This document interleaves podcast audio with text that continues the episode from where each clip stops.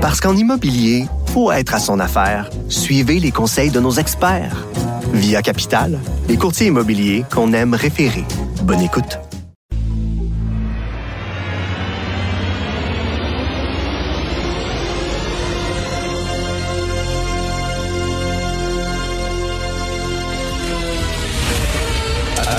Attention, cette émission est laissée à la discrétion de l'auditeur. Les propos et les opinions tenues lors des deux prochaines heures peuvent choquer. Peuvent choquer. Oreilles sensibles s'abstenir. Richard Martineau. Martino. Un animateur pas comme les autres. Richard Martineau. Cube Radio. Bon jeudi tout le monde. Alors tout ça pour ça, tout ça pour ça, la professeure de l'Université d'Ottawa s'est excusée. Voilà. Alors à quoi ça sert de défendre des gens qui ont pas de couilles? À quoi ça sert de défendre des gens qui sont pleutres? Là, vous allez me dire que je suis très, très euh, sévère envers cette enseignante-là. Oui, je suis très sévère. Oui.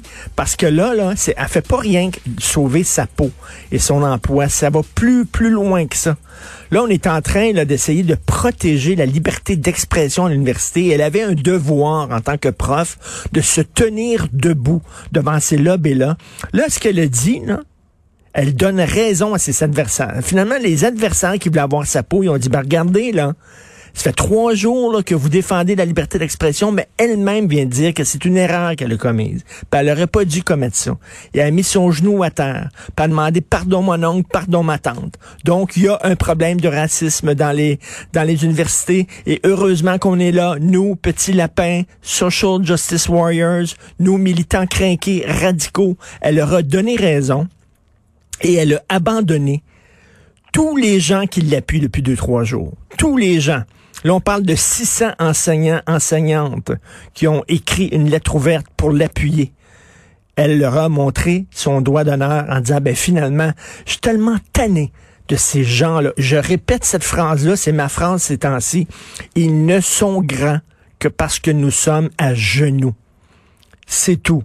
Robert Lepage, slave. Robert Lepage, c'était, c'est, il, a mis le pied à terre en disant, je m'excuse, je m'excuse. Les gens qui chiolaient contre sa, sa, sa, sa, sa pièce de théâtre en disant que c'était discriminatoire, qu'il n'y avait pas de parité, qu'il n'y avait pas suffisamment de, de noirs, euh, d'afro-québécois, d'afro-canadiens sur scène, etc. Euh, des euh, critiques qui étaient totalement non fondées. Euh, euh, Robert Lepage a mis le pied à terre. Vous avez raison, je m'excuse. Louis-Jean Cormier, qui a dit euh, ben, en musique, c'est n'importe quoi, tu sais. Un concert, là, mettons, tu donnes un show. ah. Puis là, il faudrait qu'il y ait autant d'hommes que de femmes sur scène, puis tout ça, puis commencer à compter. Puis là, ah non, il y a un homme de trop, toi tu débarques, puis le violon va être joué par une femme, etc. Il dit, voyons donc, ça n'a rien à voir la parité en or. C'est fait tomber dessus par une petite gang de petits lapins euh. Il a mis le pied à terre, il a mis le genou à terre, je suis désolé. Pardon mon oncle, pardon ma tante, lui aussi. C'est excusé. On va en parler un peu plus tard avec euh, avec euh, Mathieu Boccoté. J'imagine que Steve aussi va revenir sur cette histoire-là. Mais Christy, maudit, aide-toi et le ciel t'aidera. Tu sais, on l'a aidé, cette femme-là, là, puis on a pris sa défense, puis on a dit qu'elle avait rien à se reprocher, puis finalement, elle dit non, non, non, c'est vrai. L'erreur, c'est moi qui l'ai commise. Maudit. Là, non seulement c'est le recteur de l'université qui s'est mis à genoux, mais elle aussi. On n'ira pas loin, là. Regardez, si ça vous si ça vous tient pas à cœur, la liberté d'expression à l'université, bon, on va arrêter ça là. Je suis tellement furieux, là, que vous voyez la pression, là. Ils font de la pression sur toi. Écoutez, là, à un moment donné, ils ont sorti son numéro de téléphone, son adresse, puis tout ça, là. Elle avait peut-être peur, elle a peut-être reçu des menaces, cette enseignante-là. Elle avait peur, elle avait peur pour sa job, elle avait peur pour sa sécurité, peut-être la sécurité de ses proches. Puis c'est une gang de Christy de crinqués, là. Mais c'est comme ça, là, la pression, là, puis le Radio-Canada, puis la presse, puis ils vont, puis tout le monde, le racisme, puis tout ça. Puis à un moment donné, ben t'es là, puis tu succombes à la pression. Sauf que là, elle était pas toute seule. C'est ça l'affaire, elle était pas toute seule. Il y a plein de gens qui l'appuyaient, plein de monde qui l'appuyait. Maudit. Je reviens pas, je suis tellement déçu de ça.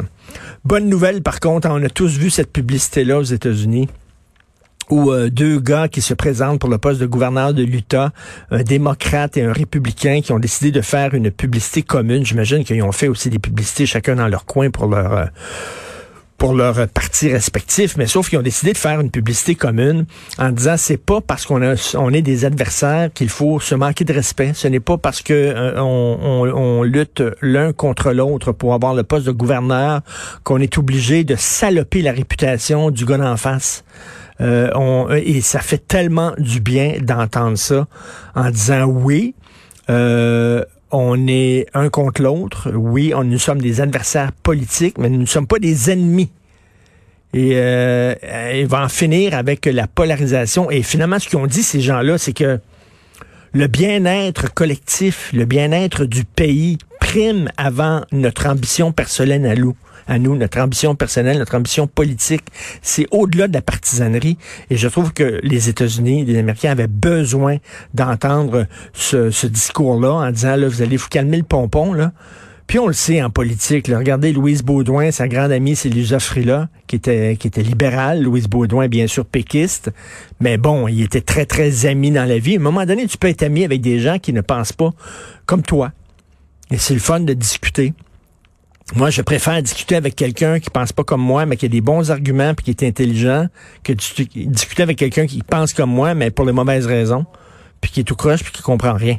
Je trouve que cette publicité-là était vraiment exceptionnelle. C'est euh, Jean-Marc Léger qui l'avait mis sur son compte Twitter. Donc, si vous voulez la voir, allez sur le compte Twitter de Jean-Marc Léger et vous allez voir cette publicité-là. Et en terminant, euh, cette jeune femme mère de famille qui se meurt d'un cancer, puis euh, elle dit qu'elle était l'oubliée, une victime collatérale de la COVID. Elle n'a pas eu les soins qu'elle aurait dû avoir parce que le système de santé est complètement débordé.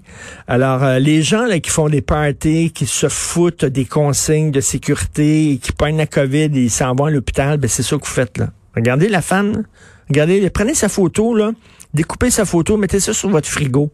Regardez, elle, elle, elle n'a pas eu les soins qu'elle méritait d'avoir. C'est une mère de famille qui a un cancer généralisé. Pourquoi?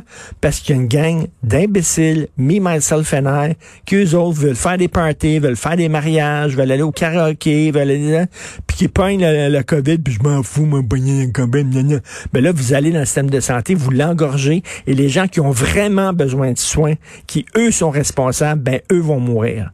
Cette femme-là, elle est morte parce que le système de santé est engorgé, parce qu'il y a une gang d'irresponsables qui ont rien fait puis qui ont pogné la COVID. Vous écoutez Martineau.